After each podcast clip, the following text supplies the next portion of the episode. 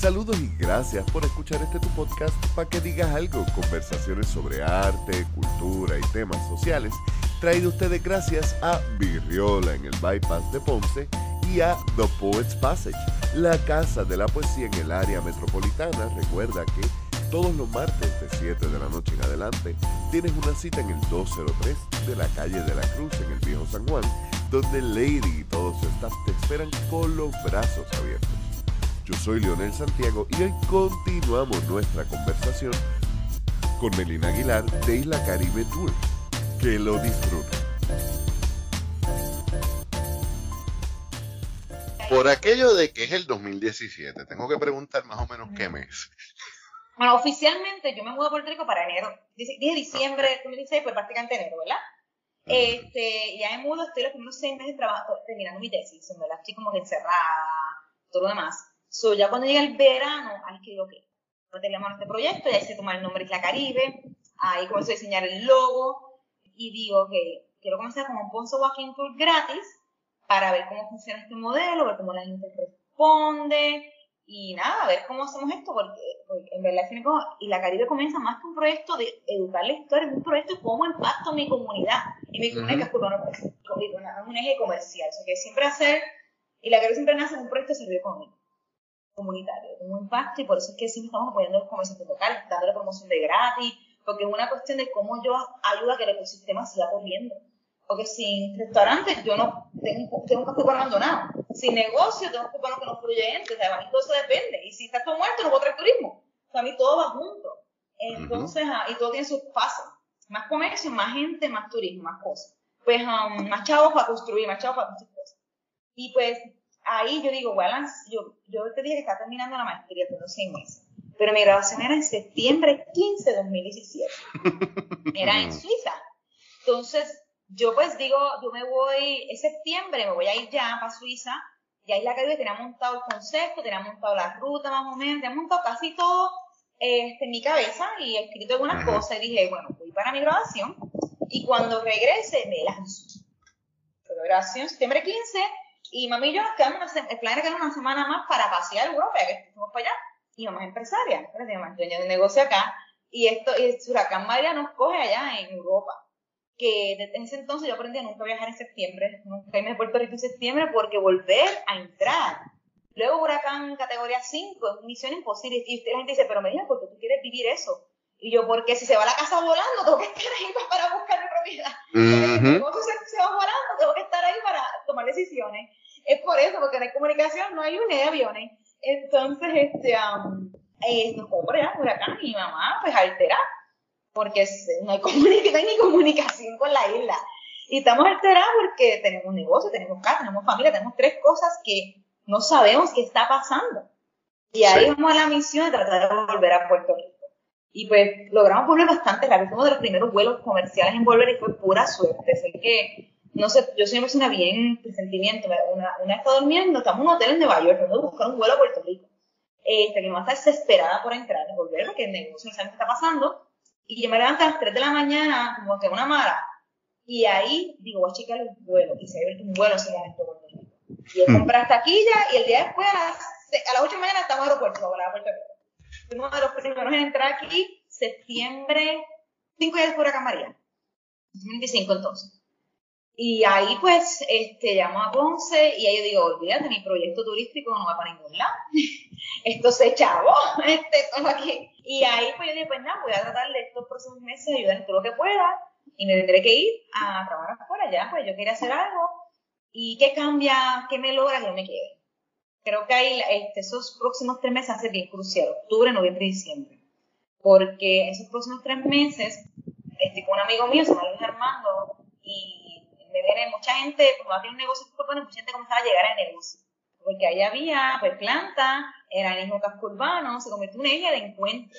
Entonces todo el mundo comenzaba a visitarme y con mi amigo, y Armando, yo dije, Luis, yo estoy frustrada porque yo iba a lanzar mi proyecto turístico ahora y no puedo hacer nada. Y dice, pues vamos a, a, vamos a ayudar para que este Ponce se mueva, para que Puerto Rico se mueva y ahí puedes hacer tu proyecto.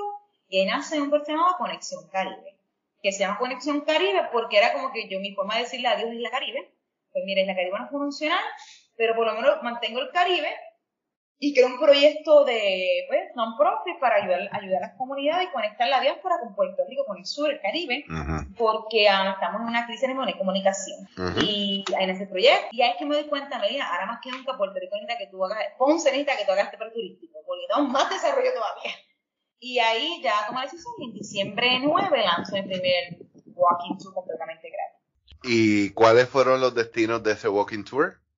Pues, en ese momento, sellito de hielo, poquito de palta. Parece como. Ah, entonces tómate hielo, ¿no? Ahorita un, un hielito los dos. No, yo estoy con un. La vecina los viernes cocina y le compró almuerzo y me, me dio un limber. Mira, qué chévere. está chévere eso. Este gato está horrible.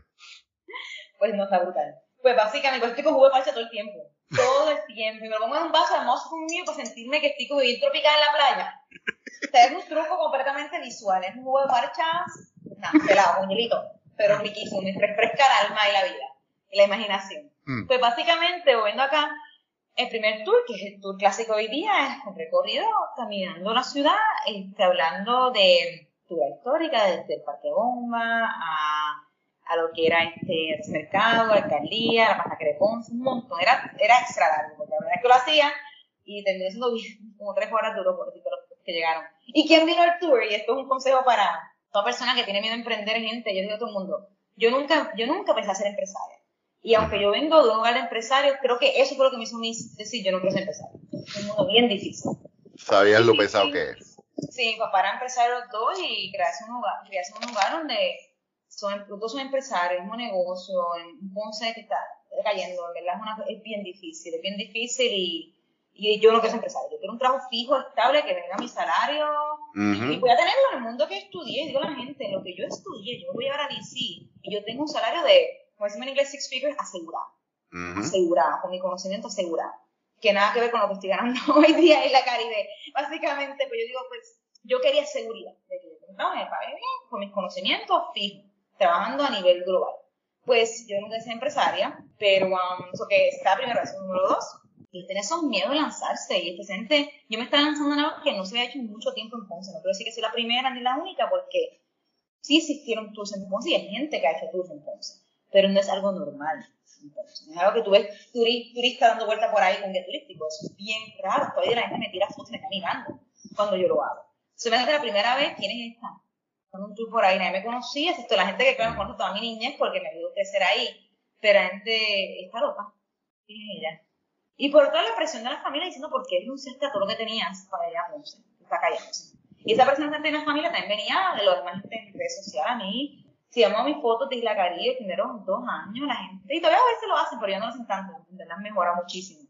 los comentarios de la gente ponceña era lo peor. Era lo peor. La gente te anima a arrancarte, a quitarte, y a que tú, chaval, aquí no hay esperanza. Y eso a mí todavía hoy día lo que me a cambiar esa opinión, a demostrar que no, que esa mentalidad es la que nos tiene así. Porque eso le tener tanto orgullo ponceño y estar allá en Nueva York, orgullo ponceño y criticando a la gente que mete mano aquí. Ah, no, se me cae en la boca, yo me desespero y yo digo a la gente, yo te voy a enseñar cómo mal. Y eso ha sido poco poco y he visto cómo la gente uh, comienza a cambiar de opinión. Y eso todos los días metiendo mano, demostrando a la gente, mira, tú puedes hacer todo lo demás. Pero el principio fue bien difícil, este, bregar con esas críticas que van de las personas que más te quieren y te quieren proteger a las personas que no te conocen, simplemente están de mal humor y pesimistas están deprimidos porque la cosa no está buena. Entonces, um, que básicamente fue bregar con eso y bregar con que no había chavo, la gente no daba chavo, no daba tips. Este, la gente no le interesa decir, ¿para qué yo voy a caminar Ponce? Si yo soy de aquí. Yo voy a caminar Ponce y desde aquí no hay nada eh, estas cosas todos los días yo las escuchaba y los días un filtro para entrar por aquí y ya que salga por acá. Y, y, y comencé diariamente, mira, tu proyecto vale la pena, tu proyecto puede funcionar, tienes que aprender a no hacerle caso a estos consejos, a, a, esta gente que está hablando, porque nadie ha hecho lo que tú has hecho. Eh, Exacto. Aquí, una persona que ha hecho lo que yo he hecho y me diga a mí, a lo mejor le hago caso.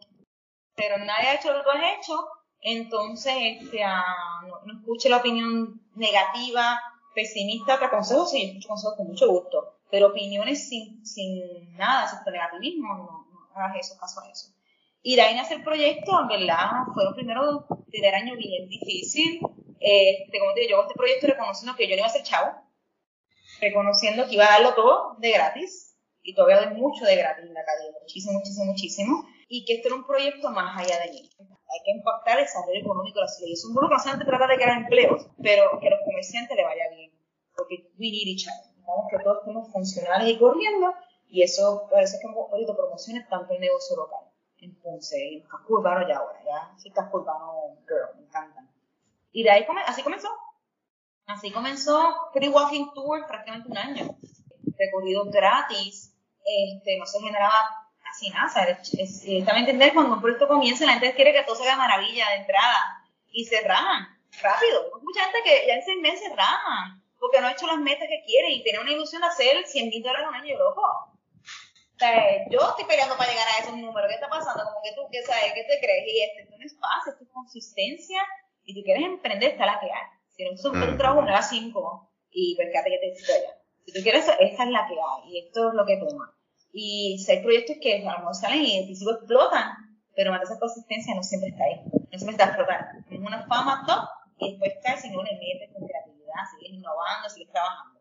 Esto que fue un año bien, bien difícil en el cual Isla Caribe comienza a hacer otras cosas diferentes. Se da cuenta que un recorrido, acuérdate, Ponce Walking Tour nace originalmente para atraer turismo, porque yo dije, si traigo turismo, muevo la economía. Entonces, mi enfoque no era un enfoque de historia, aunque, se, aunque somos storytelling, era un enfoque de cómo traigo gente con chavo a hacer un tour para que gaste echamos la economía local. Me di cuenta poco a poco, mientras domino más la historia de Ponce, y comienzo ya a leer más y más y más, que la gente está viniendo con las historias. La gente no está viniendo porque quiere apoyar a Ponce ni porque quiere gastar chavitos acá. La gente viene porque quiere escuchar cosas que no sabía. Y ya yo estoy aprendiendo muchas cosas que la gente no sabe. Y estoy aprendiendo cómo comunicarlas, porque ese año fue un año de muchas lecciones, entre ellos mejorar como guía, mejorar como storyteller, mejorar como investigadora, mejorar como reconectar en mi comunidad, porque bueno, uh fuera, también ahí me conocía, no conocía a nadie, otra vez reconectar. Ese año fue mucho de crecimiento y crear las bases para que la carrera fuera lo que es hoy un storytelling company, una compañía que cuenta historias de Puerto Rico y del mundo, porque también tenemos muchos, tenemos hasta tours de Indonesia y todo virtualmente. So que básicamente ya en, ese año, ya para el 2018, porque 2017 comenzamos diciembre, 2018 ya, antes de julio, ahí comenzamos a meterle mano a tours temáticos. Y ahí comienza la cosa a cambiar un poco. Ya no es Ponce Walking Tour nada más, sino ahora son tours especiales cada fin de semana. Y ahí comencé a estudiar la historia de Puerto Rico más allá. Uno de los primeros tours fue Café Revolución Live. Y era porque se celebraba 150 años de la, del grito de la ley. Y nosotros, espérate, no a perder esta oportunidad y montamos un tour basado en esa historia. Y ahí fue que ya la calle sale de Ponce y ya la calle se mete esta compañía que cuenta historias de Puerto Rico. Historias de Puerto Rico y cada fin de semana comprometemos a hacer nuevos tours con nuevas historias de Puerto Rico. Y eso nos ayuda de muchas formas, uno, a llegar a nuevas audiencias, conocer otros centros históricos. A mí ahora me encanta los urbanos. Mi misión ahora no solamente los urbanos sino con los urbanos de la isla. Este, y también este, aprender más de esto Puerto Rico. So, cada tour me, enseña a mí también. Porque al fin y al cabo, yo digo yo no soy experta en todo. Yo no soy exploradora. Yo siempre soy un storyteller. Una persona que lee esos 10 libros y te lo cuenta de una forma apasionada, resumida que tu vida puede cambiar. Porque esos 10 libros, aunque te guste leer, digamos que te mira, pues yo leer los libros, yo te, yo te pago a ti. Bueno, pero no que pagues porque esos libros te cuestan 200, 300 pesos. Si los consigues. Primero que los consigues. Después vas a gastar más. Y tercero, no vas a ir en comunidad a eso. Porque no es lo mismo que te los 10 libros y tú vayas a San Germán, pues ok, aquí estoy. Versus que vayas con gente que está como muy interesada en esos una persona que, te, que hizo el trabajo, las conexiones, y tiene la plataforma y el apoyo de la gente ahí. Y ahí es que ya ese proyecto comienza a crecer y desarrollarse y ahí comenzamos a impactar otros municipios. Hemos impactado 25 municipios hasta ahora con el sueño de hacer un tour a todos, los 78. O sea, eso se va a lograr, pero tenemos ya como 25, todo es un conteo nuevo, porque estuvimos en Bayamón hace poquito, en Migueros también, Mayagüez, que eso, eso todo este año añadimos. Y tengo como 10 más que quiero hacer, pero esta la gasolina me tiene a mí un poco aguantar Sí, esto. Me está afectando muchísimo, muchísimo. Y esto es una locura. Y la Caribe nació, creció y sigue en, en residencia. O sea, en la Caribe nunca hemos tenido un año, que te puedo decir? Ese fue un año de crecimiento. Tenemos un, año, un mes de que, brutal, y después, este, una protesta en el turismo. Qué bueno, caemos a cero. Qué bueno, después un terremoto y caemos a negativo 100. Después, ok, vamos a hacer este terremoto para que La pandemia. pandemia. Y después, la pandemia se acabó, ah, no, un repunte.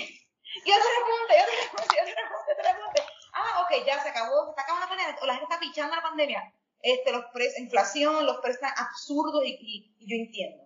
Porque, hello, ¿quién va a gastar 25 pesos en un tour cuando la comida sale el doble? Cuando Sí. la cena sale el doble, triple. O sea, yo también entiendo eso.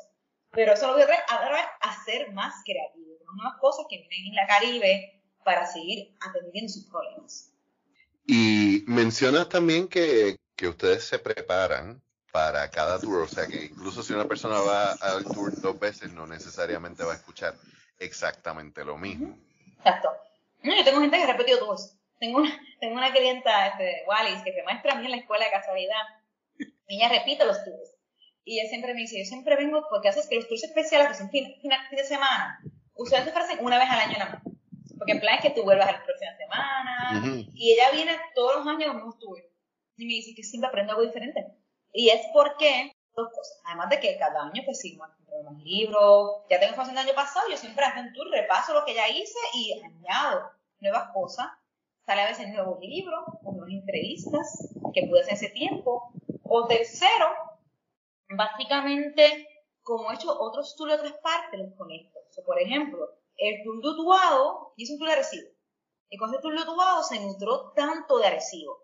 Y ahora va a un tour de Arecibo de nuevo, y el tour de Utuado que hice me está ayudando a mejorar Arecibo. ¿Por qué? Porque es un municipio del pasado. Ujú. Y también se lo conecto a que estos días he estado leyendo más libros de la historia de los puertos. Ah, apareció un puerto. So que cada año, cada tour también alimenta el otro tour. Este, mi tour de Ponce cada año sigue mejorando por mi historia con general de Puerto Rico. Ya puedo explicarme cualquier partido autonomista se fundó en Ponce. Y lo explico tanto porque soy Ponce y soy orgulloso, sino porque ¿qué está pasando en San Juan? Esto está pasando en Cabo y por eso que Valladolid terminó aquí con todo el corrido. Este, estoy trabajando el tour de Barranquitas ahora, de Luis Muñoz Rivera, y Pompia, porque Luis Muñoz Rivera me, me aparece en todos los municipios. Quiero dominar la figura. Quiero dominarla para mejorar las otras tours. Sí, porque él, eh, de hecho sí, él estuvo en todo. Estuvo en todos lados. Eh, estuvo en todos lados. Eso, básicamente, cada tour alimenta al otro directa e indirecta. Yo aprendo más y más y pues, Me sigue mejorando, eso mucha gente lo repite a veces. Este, pero el plan es que no repite, el plan es que venga uno nuevo para que aprendas cosas Ujú. completamente nuevas, camino un nuevo casco urbano. Más que todo. Te pregunto, eh, porque cuando uno conoce tan poco a nivel de salón de clases la historia del país, yo creo que cualquier detallito pequeño es sorprendente porque es como que a veces nosotros se nos olvidan que, o sea, son 500 y pico de años de historia y todos los días pasaba algo que no fuera digno de, de anotar por, por los colonizadores y por los opresores es otra cosa. Pero así a, a detallitos pequeños para que los que nos escuchan se interesen. Detalles que te hayan sorprendido cuando estuviste haciendo el- el- lo- la investigación. Hay, este, depende de de Puerto Rico en general, un municipio en particular, cualquiera, cualquier tema. Vámonos por Ponce. Vamos Ponce, que es más, es más fácil, sé que trabajo más. Este, mira, algo, que siempre abre la boca a la gente, o la gente diga, wow, algo tan sencillo como que el parque de bombas no fue un parque de bomberos originalmente. El parque de bombas se construye para ser el pabellón de la exposición. Este, bien, este julio 1 cumple 140 años el parque de bombas. 140 años de la feria, exposición, la estructura. Y hay que entender que el rojo y negro no viene de la bandera. El parque más vino primero el arquitecto que lo hizo, que no era ni arquitecto, era un militar, le dio la gana pintarlo rojo y negro y la gente se enamoró de los colores que luego se lo pone su bandera como 80 años después. O sea, tan sencillo como que los colores de Ponce no es, por, no es porque la bandera es, alguien le dio la gana, es porque, es porque alguien, digo, es una bandera rojinera, es porque el Parque de se hizo una feria que se encargó de las estructuras de la feria, le dio la gana rojo y negro para llamar la atención, la gente le encantó los colores, tanto que pelearon para que no lo tumbaran, porque el Parque me lo iban a tumbar en julio 16, 1882, cuando se acabó la feria. Me fueron con 16 días. Y no lo tumbaron porque la gente se quedó tan, wow, con esa estructura tan bella que parece como, yo digo a la gente, como un, circo. Porque es que tiene que verlo como algo temporero, era algo construido temporeramente para llamar la atención, para hacer el pabellón de la feria. Y la gente le gustó tanto, y el que lo hizo se hizo alcalde, y ¡boom! ¿Qué hacemos? Bueno, pues metemos los bomberos ahí dentro, así nadie va a pelear, porque tiene uso. Pero es mala idea. Sí, no, deja de ser un elefante blanco. Parece idea, un partido más de madera. Entonces, pero fue que había que hacer una estructura que sobró, no queremos tumbarla, vamos a ponerla ahí. Y eso, eso es algo tan, es el símbolo más importante de esta ciudad, es los colores de nuestra ciudad. Y la gente en 95 metros de Ponceño, si no más, porque yo no sé qué historia hasta que puse, me como adulta, no sabe ese Y, y yo digo, wow, este, me trae un amigo mío, me escribió a las 11 de la noche, mira, ¿por qué no voy a ir a qué bomba? De como que la nada, ¿por qué? y, y yo pues, el por los bomberos, yo no, nada que ver, los bomberos no después, ya era rojo y negra, después la feria, la feria. Y eso siempre deja el ponceño boquiabierto, algo tan sencillo también como que el escudo original de Ponce era un cordero, gente como que lo de eso. Se convirtió en león en 1844, este, la, el, idioma, el lenguaje del abanico vuelve a la gente loca durante el tema de la danza, este, que Juan Morecampo es Bad Bunny de hoy día y la gente se vuelve. Wow, espérate, espérate, wait, wait, wait, wait. Se enoja conmigo. No, espérate, vamos, vamos, vamos a desembuñar eso un poquito porque la gente yo, yo, defiendo. Yo, soy defensor de Bad Bunny hasta cierto nivel, aunque no soy fanático, pero yo necesito que, para que no me quemen a mí, sí. Sí, te explico. Yo siempre digo, esto, esto me la comenzó porque Ernie lo decía, Ernie que todavía trabaja porque ahora tenemos como guía que contratamos pues Ernie, que es este, y además historia también, y soy guía turística en la y todo lo este, él siempre decía, mira, este, como el campo del Bad Bunny de la época, y en los tours decíamos eso para la juventud, para que, para que prestaran atención, porque como hacemos que se levanten. Y yo puse a investigar, yo el tema de la danza, un tema que me fascina, en verdad. Yo he hecho tour, yo me inventé un tour de Juan Campo, yo me leí todo lo que hiciste Juan Campo porque no hay tanto. Bueno, hay, hay bastante comparación con personajes, pero no hay tanto para lo que merece. Y cuando yo estudié la danza, uno primero aprende que la danza era bien vulgar originalmente. La danza era música vulgar, el merengue sucio y todo lo demás. Y que figuras como Juan Morel Campos revolucionaron la música porque la hicieron bailable y la hicieron como que hicieron que diera la gana la música.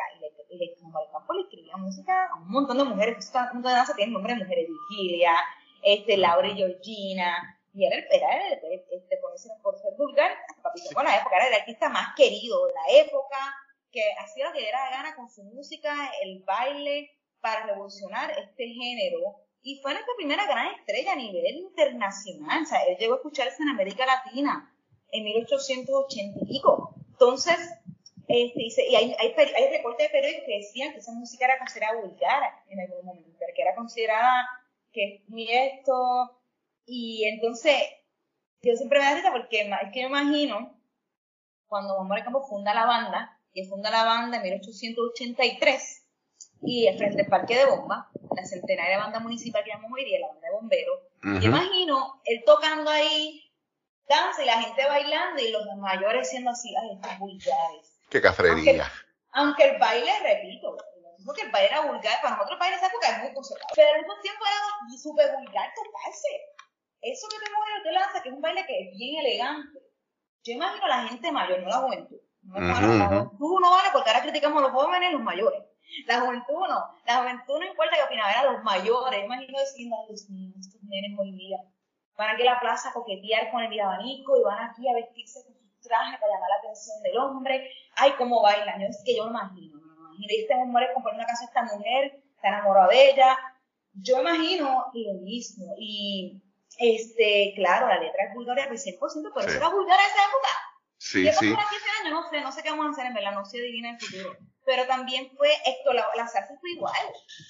Sí, eso es algo que yo le, le digo a mucha gente, o sea, la vulgaridad o el concepto de lo que es vulgar eh, es un constructo que es bien fluido y que va bien que sí, cada vez es más, pero es porque pues a, siempre uno termina empujando eh, el issue y todos los issues se terminan explotando a la larga, pero la sobresexualización en la música es un tema que siempre ha existido. La vulgaridad es algo que siempre ha estado en todas las artes, o sea, vamos, clásico, el, el, eh, la pintura, siempre recuerdo la pintura de Picasso de la amante, que la mitad de la cabeza en realidad es un pene. Por eso es que a mí me gusta defender a, a Bad Bunny y últimamente a Villano Antillano, aunque admito que no soy el público de ellos. Sí, sí, sí, yo tampoco era, yo me convertí, yo me convertí, estoy sincera, yo este, yo siempre lo defendía, por más que todo yo lo defendía, no solamente porque yo veía los reflejos de la época, lo veía Exacto. en el campo, lo veía en Héctor Lavoe, y yo siempre digo a la gente, y yo amo Héctor Lavoe, pero el estilo de Héctor Lavoe era mucho más intenso que el de Bad Bunny, en términos de las cosas que usaba. Sí, la, la vida bueno. del artista y no la Sí, exacto. Entonces yo digo a la gente, mira, y yo, yo amo esto, yo veo esto es maravilla, porque se mira la familia. Pero si yo comparo la figura, pues Bad Bunny ha sido hasta un ejemplo más. Hombre yo nunca lo veo este con problemas de, de estas cosas que no se noticias drogas. en esa época. ¿Ah? No, Bad Bunny no ha tenido revoluciones por drogas, ni... Él canta de eso. Pero Sí. yo nunca lo he visto noticia dice que se estaba arrebatado y se muere en la de que dice y le dio esta enfermedad, ¿no? Y le estoy diciendo que criticando a la figura, esto en la boca, diciendo que tenemos que un poco a veces sacarnos la cabeza, ah, dijo una mala palabra o dijo algo bien vulgar y ver más allá de eso. Eso es lo que quiero llegar. Ujú. Porque yo soy la fan número uno de estos lados y de estos artistas. Y pues Bad Bunny yo siempre lo defendía por más que más que la, lo que representa como músico, que eso es algo para mí importante, era que él es hoy día nuestro promotor más importante de este país. Full. Este, sea, es la persona más importante, no es una promoción que costaría millones de gratis y lo que hacemos es criticarlo. Criticarlo y eso como personas que me criticaron cuando yo de gratis por Ponce, yo, yo respeto eso. Yo no estamos criticando, a mí no me hace que nos callamos, lo mínimo que hace que nos callamos o apoyarlo. Y pues ahí fue que, este, um, como destino, él está impulsando a Puerto Rico y Puerto Rico saca cero provecho de la oportunidad que um, está dando ahora mismo. O sea, esto y, y Sí, yo esto- creo que, que el clasismo que hay contra gente como él Ujú, evita que el Estado capitalice mejor y porque como también lo que pasa es que el Estado y las instituciones muchas veces lo que le interesa es capitalizar para ellos, no para el país. Y como Sí, y a veces también el purismo, a veces deja a la gente cerrarse a, a querer este, um, este, o apoyar o hablar, o- o no hablar tantas cosas negativas de las figuras. Yo digo, gente, mire, este, yo este, entiendo que no te guste la letra, pero repito, como persona que conoce mucha historia, mira los paralelos, la historia se repite. La historia, se repite y la juventud siempre va a ser rebelde siempre va a ser rebelde en todo contexto, como lo ve como por el campo, con esto en la voz, y ahora lo con Bad y aquí a 30 años vender otra cosa que no nos va a gustar a nosotros, y pues tener que aguantar. Y Puerto Rico es la música mundial. Qué chévere tener un artista todavía hoy día, o sea, Morel Campo, Paola fueron de los primeros. Tiene años, tenemos 130 años de ser los superstars en el mundo de la música. Qué orgullo, qué rico que sean puertorriqueños todavía. O sea, eso que debemos estar peleando, debemos hacer los números uno, sacándole provecho a esto, que nos haríamos más chavos si nos pusiéramos en línea con él. Porque tenemos más para acá. bien brutal. Y hablando de Bad Bunny, tengo que preguntarte, ¿qué te pareció la introducción al concierto, el cortometraje que presentaron? No sé Sí, si sí, tuviste sí. la oportunidad de verlo Sí, y lo vi, lo vi, este, o sea, yo no fui al concierto, yo lo, lo vi, este, am, lo vi después, cuando salió. A mí me gustó, a mí me gustó, pienso que en, uno- en unos pocos minutos logró resumir una, una este, um, un contexto histórico importante y este, creo que lo que le faltaba solamente a eso, y no es el trabajo de hacerlo, es un poquito de historia de cada cosa, para que la gente diga, ah, a, mí, a mí me gusta que la gente aplauda y le emocione un personaje, pero que sepa quién fue ese personaje que profundice. se profundice, pero eso no, es- eso no es la él, no es hablando de música. Es simplemente como tiró el interés. Ahora, entonces, ¿cómo, ¿cómo sacamos provecho a estos personajes? a personajes? Básicamente, este, ok. pues básicamente eso era algo bien, bien importante este, en, esa, en esa cuestión sobre mi fe, bien chévere, bien importante. A mí ahora, entonces, ¿cómo, y yo lo hice, yo también hice un video explicando los personajes de ahí. No puedo explicarlos todos, expliqué algunos. Ujú. este, pues ya es importante, ya que, ya que él tiró, él, aprovechó su espacio para tirártelos en medio, que vamos ahora a, educar un poco. Y es como entonces educamos de forma tan interesante que la juventud quiera apelarle a querer buscar más. Pero es que estoy en grande en Puerto Rico. O sea, la historia de muchas personas o no está escrita o no está accesible. Yo que soy, que, por ejemplo, una figura tan sencilla como Pedro Apisos Campos, que hay un montón de libros, mucha gente pues, este, le encanta la figura, que es relativamente cercana a nuestros días. Sí, la, literatura no se consigue casi. Este, bien, en inglés no hay nada, o hay uno nada más. Y él es el más que tiene en inglés, porque casi nadie tiene cosas en inglés. No hay casi nada en inglés. Los libros no se consiguen. Yo fui a Ecuador y me llevé de, la biblioteca y me cuatro libros de Don Pedro y campo que yo no consigo. Yo hmm. tiempo, llevo aquí cuatro años comprando todo lo que encuentro Don Pedro. Y este, entonces yo digo, también hay, hay, que hacer un esfuerzo por tantas áreas. Porque aun cuando alguien tiene interés y no está el, el material. Porque está bien chévere tener mi camisa de Don Pedro, qué chulería, pero si no sé quién es él, ni qué me estoy poniendo en el pecho, pues estamos repitiendo un error histórico. Detrás seguimos este, adorando figuras sin conocerlas. Hay que, conocer, hay que hacer el esfuerzo de conocerlas y también hay que dar herramientas a la gente que pueda conocerlas, más allá de una foto. Y pues eso, parte de mi foto también como yo entonces voy adelantando estas figuras, porque me pongo la camisa de Don Pedro, ya, pues sí, porque Don Pedro, pam, pam, pam, pam, pam, pam, pam. Y por eso me puse la camisa de él. Porque esta figura me inspira, porque esta figura me, me inspira en estos elementos. Que sea revolución, Don Pedro, tú puedes ser una figura anti-independencia y te puede caer bien Don Pedro. Por otras cosas que hizo. A mí Luisa Capetillo me encanta, Luisa Capetillo a la mujer le encanta por los pantalones feministas, Luisa Capetillo es capitalista pero era estadista. Este, sí, la gente se lo, lo, no sé si es que lo reniega o simplemente lo ignora con, con porque quieren tener a todo el mundo de la izquierda como si todo fuera un solo bloque y, eso es imposible. Sí, exacto. Y pues yo quiero que entiendan eso, que te la pongas con orgullo y digan, mira, estamos en desacuerdo, pero me encantó esta parte de ella.